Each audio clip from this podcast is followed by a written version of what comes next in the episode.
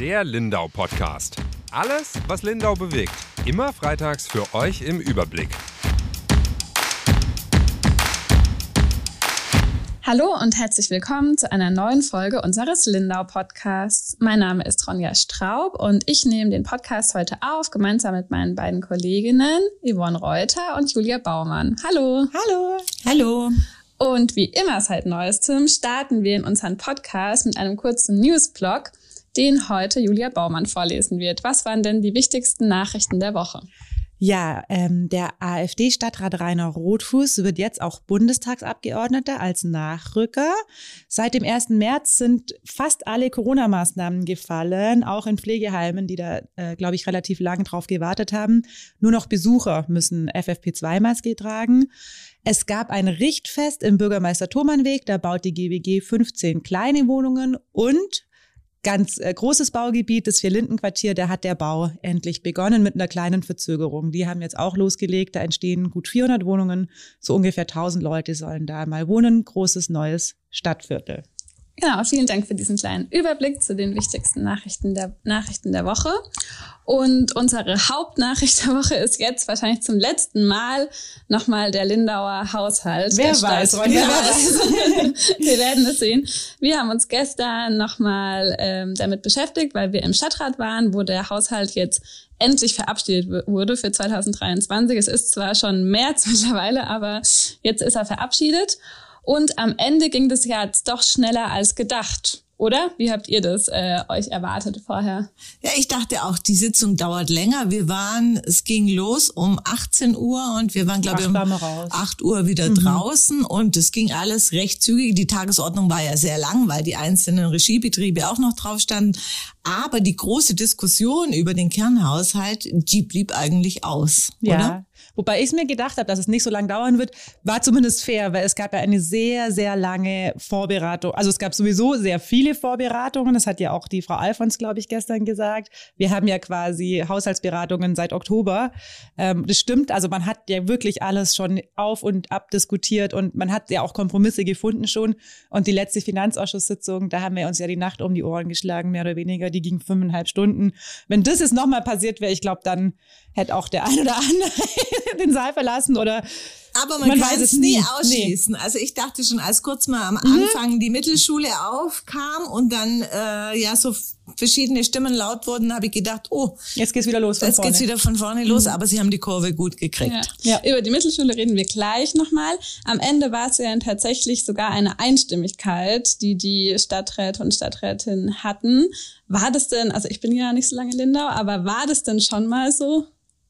Dass der Haushalt einstimmig verabschiedet wurde. Also, also nicht seit ich in Lindau bin. Ja, ich kann mich jetzt Fall. auch nicht erinnern, weil ja eigentlich, ja, bunte Liste war. FDP, glaube ich, auch oft dagegen. Gegen, ja. ja. Also nein, ich glaube nicht. Aber das ist auch, glaube ich, deswegen dieses ja. Jahr irgendwie was Besonderes. Also es gab mhm. sehr, sehr viele Diskussionen im Vorfeld und man hat ja wirklich gerungen und es gab ja auch Ärger. Also es hat ja auch äh, der Matthias Hotz von der JA dann nochmal betont in seiner Rede, ich glaube die CSU auch, dass sie sich ja zum Beispiel auch sehr geärgert haben, dass die Mittelschule zunächst nicht drin stand im Haushalt. Also ich glaube, den ganzen Beef, sage ich jetzt mal, gab es einfach schon im Vorfeld und das hat dann der Daniel Obermeier, glaube ich, ganz gut formuliert, gell? Und da auch dem Herr Brombeis gedankt. Man hat es aber tatsächlich am Ende mit dieser Mittelschule geschafft, das als so wichtiges Projekt zu sehen, dass sich darauf alle einigen konnten. Und dann war es natürlich auch konsequent, das einstimmig zu genau, machen. Genau, genau. Also das war eigentlich schon ja gut, das war so der Konsens. Ich meine, jede Fraktion und jede politische Gruppierung hat ihre eigene Vorstellung, wie man Geld sparen kann. Aber sie waren sich einig, dass dieses Projekt es einfach wert ist, dass man sich zusammenrauft. Und das haben sie getan. Ja, und da hast du gerade was Witziges angesprochen, finde ich, weil wir haben den Stadträten ja auch die Gelegenheit gegeben, uns nochmal in komprimierter Form ihre Haushaltsreden zu schicken. Also vielleicht die Zuhörerinnen und Zuhörer, die nicht äh, regelmäßig an Haushaltsberatungen und Sitzungen teilnehmen, die sind dann doch sehr lang. Also der ein oder andere hat mir seine Originalrede geschickt. Das sind dann schon drei, vier DIN A4 Seiten zusammengeschrieben. Und es klang dann gestern in der ein oder anderen Haushaltsrede gar nicht mehr, gar nicht so nach Einstimmigkeit. Also da wurde auch sehr viel Kritik laut, wie du eben gesagt hast. Also alle haben unterschiedliche Vorstellungen davon, wie man sparen sollte, aber die Mittelschule hat dann eben doch dazu geführt und es haben auch manche explizit gesagt, sie stimmen deswegen jetzt zu, obwohl sie eigentlich sehr viel Kritik noch hätten. Ja, ich glaube, die CSU, der Hummler hat ja, glaube ich, kritisiert, dass er mit dieser Steuererhöhung gar nicht einverstanden ist, wenn ich es jetzt noch richtig im Kopf habe. Grundsteuer war der Herr Hotz auf jeden Fall, aber ist die CSU, glaube ich, auch nicht mhm. einverstanden. Also sie waren mhm. da beide Genau. Da dachte ich nämlich schon so, ah, und werden sie jetzt trotzdem zustimmen am Ende, weil das ist genau. ja ein Teil, worüber man jetzt auch das Geld wieder reinholt sozusagen, aber am Ende haben sie es dann trotzdem getan. Ja, diese Kipppunkte gab es schon so ein paar Mal, gell? Wie du auch vorhin gesagt hast, es ging dann mal kurz drum, ob man nicht äh, warten sollte, diese erste Million für die Mittelschule auszugeben, bevor man weiß, ob die nächsten vier Millionen, die dann schnell nötig sind, nicht, ob man die überhaupt beschaffen kann. So, und da habe ich auch gedacht, mhm. Weil das wäre schon wieder so ein, äh, so wenn, aber und so. Also das hätte das Projekt ein bisschen ausbremsen können. Jetzt muss das Signal sein, so hat die Oberbürgermeisterin ja auch formuliert, wir sollen uns nicht selber verunsichern, das Signal muss jetzt einfach nach vorne gerichtet sein. Ja, ich meinte nur, das war so ein Punkt, wo ich dachte, oh, da ist jetzt doch wieder so eine Uneinigkeit, die hätte da wieder so entstehen können, aber sie ist da dann eben doch nicht entstanden, weil auch die, die gesagt haben, sie würden gern warten, also wenn sie es entscheiden könnten, haben sich dann aber zurückgenommen, zurückgenommen ja? und gesagt, okay, wir stimmen trotzdem dafür. Genau. Und das ist schon also auf jeden Fall für Lindau, aber vielleicht auch grundsätzlich, fand ich schon bemerkenswert. Ja. Also niemand hat mehr seinen seinen Kopf irgendwie durchsetzen wollen oder seine Interessen. Viele haben zurückgesteckt. Also die Bunten und die ÖDP haben auch viel Klimaschutz zurückgesteckt. Das ist ja, da hast du auch schon drüber berichtet und bist auch nochmal dran. Da wurde vieles jetzt auch äh, dem Sparmaßnahmen zum Opfer haben echt einfach, also wirklich runtergeschluckt und zugestimmt. Ja, also auch wichtige Sachen, die mhm. eigentlich auch beschlossen wurden vom Stadtrat, wie die Klimabäume, das äh, Starkregenkonzept oder auch die Schwammstadt, ähm, sind alles auf die lange Bank geschoben worden. Also ja, und trotzdem haben sie sich da zusammengerauft. ja, am Ende, Yvonne, wie du beschrieben hast, wurde ein von vielen mittlerweile zitierten äh, Sparhaushalt verabschiedet, mhm. Der aber trotzdem auch gleichzeitig ein Rekordvolumen gehabt hat, nämlich von 117 Millionen. Ja, ähm, wie, also ich meine, die Schulden sind trotzdem auch gestiegen wieder. Ähm, und zwar ein ganzes Stück. Ein ganzes also Stück. Von 115 auf 124,5, also neuneinhalb Millionen alles äh, zusammengerechnet. Ja, und das führt zu einer Pro-Kopf-Verschuldung von 4.700 Euro. Das ist natürlich sehr viel. Also auf jeden Lindauer kommt 4.700 Euro. Gut, dass du die einzige Lindauerin Ja, das stimmt. Das, wir wohnen in reichen Gemeinden. Last schon echt. Ja. ja, wir haben auch gerade drüber gesprochen zum Vergleich, nur weil wir es letztens auch in der Zeitung hatten. In Sigmarzell zum Beispiel ist die Pro-Kopf-Verschuldung liegt die bei 250 bis 300 Euro. Wie also Achtberg bei euch, Yvonne? Oh, ich glaube, das sieht doch besser aus. Im Verhältnis ist es dann, sind es dann auch wirklich äh, hohe Schulden, die da zusammengekommen ja. sind. Da gab es ja auch Kritik. Also einige haben ja dann sogar auch gesagt, dass das doch eigentlich gar kein wirklicher Sparhaushalt ist. Ja, die Investitionen, also die CSU zum, vor allem, die hätte sich gewünscht, dass man noch an mehreren Stellen spart und hat da Vorschläge gebracht. Aber wir sind ja noch nicht am Ende. Äh, gespart werden darf so viel wie möglich ist im Laufe genau. der Zeit. Jetzt steht die Konsolidierung an. Die müssen ja noch sparen, weil eben, wir haben es angesprochen, die erste Millionen für die Planung der Mittelschule ist frei. Aber damit ist es ja nicht getan. Es müssen noch weitere vier Millionen folgen.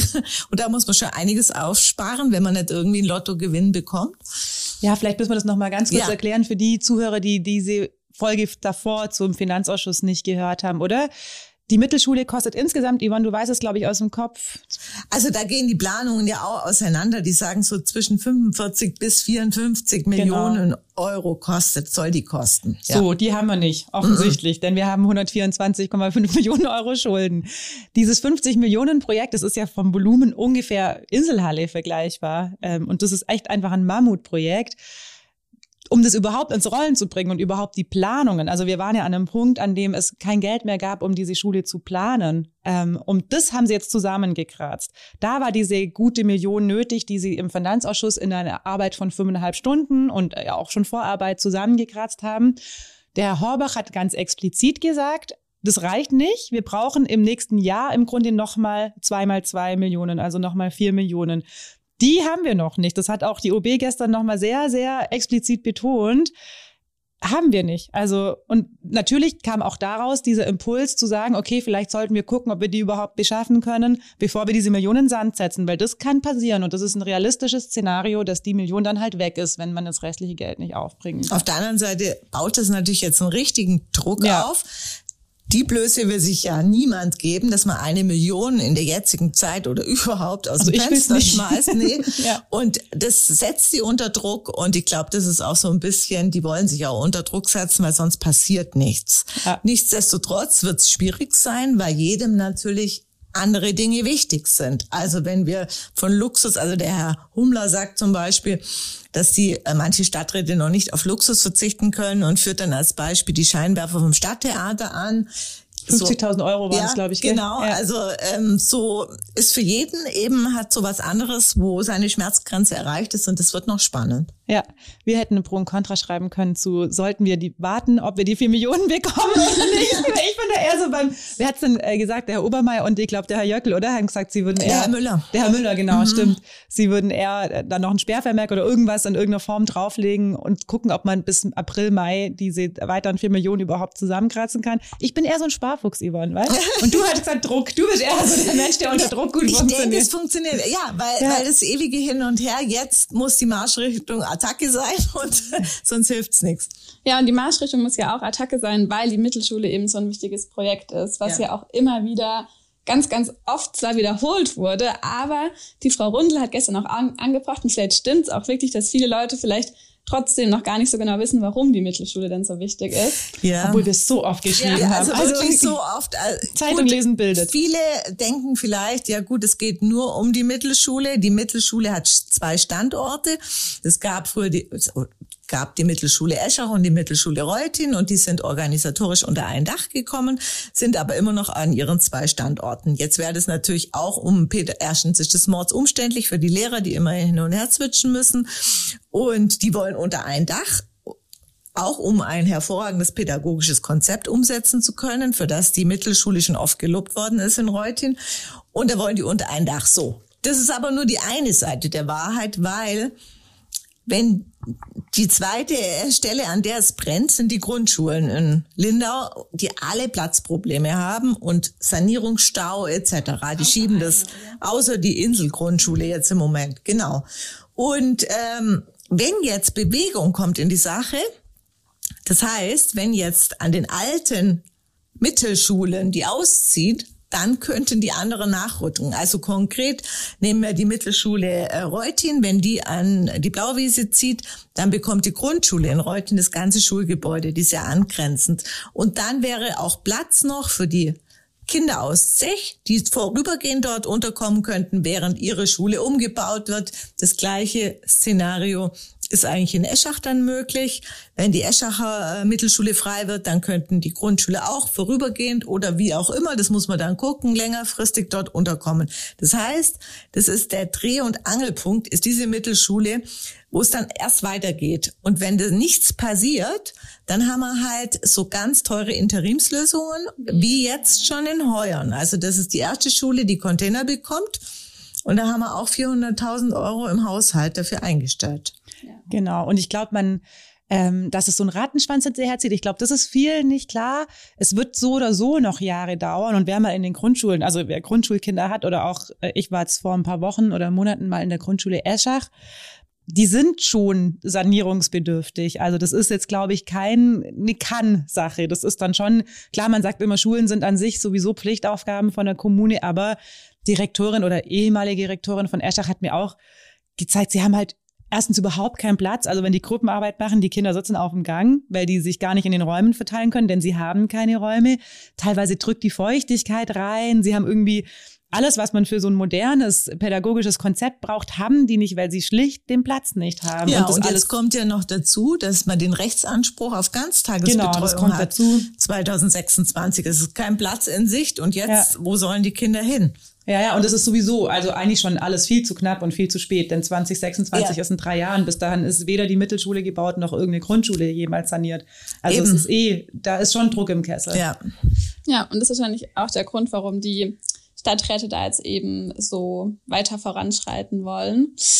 Ja, jetzt ist die Mittelschule ja auch noch nicht das Einzige, was weitergehen soll. Also es gibt auch noch andere Investitionen, die trotz des knappen Haushalts getätigt werden. Was sind das denn für welche? Also äh, vor allem Investitionen, die halt schon lang laufen. Da haben wir den Kawatzen, den Bodenseeradweg und die Kita in Zech, die ja gerade im Bau ist. Die genau. müssen wir durchziehen. Das die müssen wir durchziehen, die Sachen. Das war aber auch immer so die Prämisse. Also abgesehen von der Mittelschule wird eigentlich, äh, mit Anführungsstrichen nur, denn so wenig ist es nicht, fertiggestellt, was schon begonnen wurde. Und das heißt, was halt gerade zum Beispiel nicht im Haushalt ist, sind Dinge wie Parkplatz am Karl-Weber-Platz. Da sind natürlich die Meinungen gehen da auch äh, ganz weit auseinander. Also die bunte Liste findet das natürlich, war ein positives äh, Argument, was sie angebracht haben, warum sie auch dem Haushalt äh, zugestimmt haben. Also es war für sie ein Pro-Argument ein Herr Hummler sagt, das muss man so schnell wie möglich angehen und dann muss man daraus, das soll sich dann schnell amortisieren, das muss man dementsprechend teuer machen und das muss man bauen, das brauchen wir. Um auch wieder, das ist die Meinung der, der CSU, sowas wie das Bauhofgrundstück ähm, frei zu machen, wobei die Stadt uns da ja schon gesagt hat, dafür ist Karl-Beber-Platz gar nicht nötig, dafür äh, ist eigentlich das Parkhaus am äh, Bahnhof, Bahnhof Freutin nötig, genau. Aber so sind natürlich da noch ganz viele Punkte, die jetzt auch in der Diskussion so ein bisschen untergegangen sind, weil, da schließt sich die Klammer zum Anfang, der Fokus jetzt schon einfach auf dieser Mittelschule lag. Also was haben wir früher über Karl-Beber-Platz diskutiert? Das spielt ja eigentlich keine Rolle mhm. in den letzten Wochen und Dieses Monaten. Dieses Wort kommt gar nicht mehr vor. Nein, Parken also, an sich. Ja, es ist eigentlich, wir sind reden in mhm. Lindau seit einem halben Jahr nicht übers Parken. Ja. Das, ist, also wird wieder kommen, bin ja. ich mir sicher. Aber das haben wir ja auch schon gesagt, dass man das auch einfach nicht bringen kann, dass wenn es halt um Zukunft und Kinder und Schule geht, dann ein Parkhaus zu priorisieren, hat sich halt auch keiner getraut. Also, ja gut, aber der eine oder andere priorisiert es trotzdem noch. Ja, Prio 2 halt mhm. klar in der Mittelschule, genau. Mhm. Aber, aber das ist eben, glaube ich, die mhm. Besonderheit dieses Jahr, mhm. ähm, dass die Prio 1 bei allen das gleiche ist. Mhm. Das, also ich habe das noch nie so erlebt. Ja, ja. So, es gab immer Diskrepanzen. Ja, in harten Zeiten halten sie zusammen. Ja, ja, ja.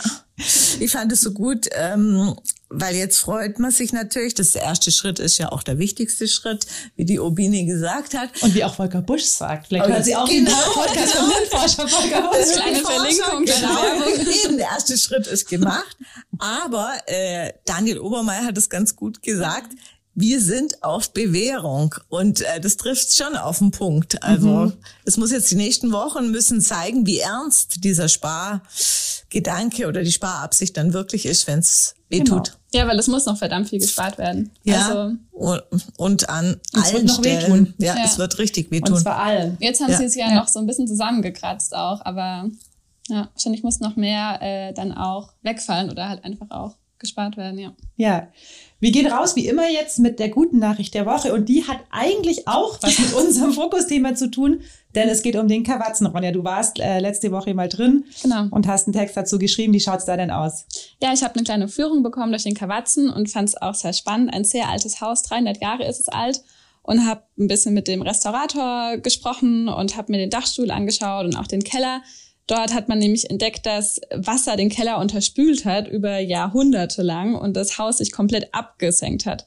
Und jetzt wurde es durch diese Sanierung eben wieder angehoben und auch der Dachstuhl wurde repariert und die Ritze wurden ausgebessert. Und ja, also man sieht auf jeden Fall, dass die Bauarbeiten ähm, vorangehen. Das ist auch das, was der ähm, Hilmar Ortelheide mir erzählt hat. Und es muss auch ein bisschen gespart werden, allerdings nicht wegen dem knappen Haushalt, weil man bleibt hier dabei, dass für den Kawatzen Geld ausgegeben wird, sondern weil eben die Baukosten gestiegen sind. Aber die gute Nachricht ist, dass 2024 der Kawatzen wieder eröffnet werden soll und dann die Baustelle auf der Insel auch vorbei ist, die ja schon auch viele, glaube ich, äh, vielen Aufwärten ja auch mit, mitten auf der Insel ist. Genau, also 2024 kann man dann wieder den Kawatzen als Museum sich anschauen. Bin sehr, sehr gespannt. War auch schon ein paar Mal drin, aber ich bin echt gespannt, wie es dann ist, wenn es mhm. fertig ist. Und mhm. auch wir mal eine Party in dem Gewölbekeller steigen ja, lassen. Genau. Ja, der ist sogar für Veranstaltungen. Der ist schon sein. sehr toll. Mhm. Vielleicht können wir da mal was machen. Ja. ja. Gut, damit würde ich sagen, gehen wir ins Wochenende.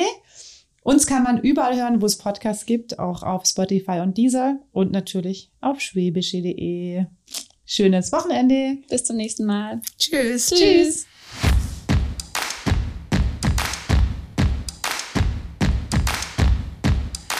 Der Lindau Podcast. Alles, was Lindau bewegt. Immer freitags für euch im Überblick. Auf schwäbische.de findet ihr mehr als diesen Podcast. Das Digitalabo gibt es schon für 9,90 Euro im Monat. Als Hörerin oder Hörer dieses Podcasts bekommt ihr den ersten Monat sogar kostenlos. Geht dazu auf www.schwäbische.de slash Podcastangebot. Das Probeabo endet automatisch nach einem Monat. Viel Spaß auf unserer Website.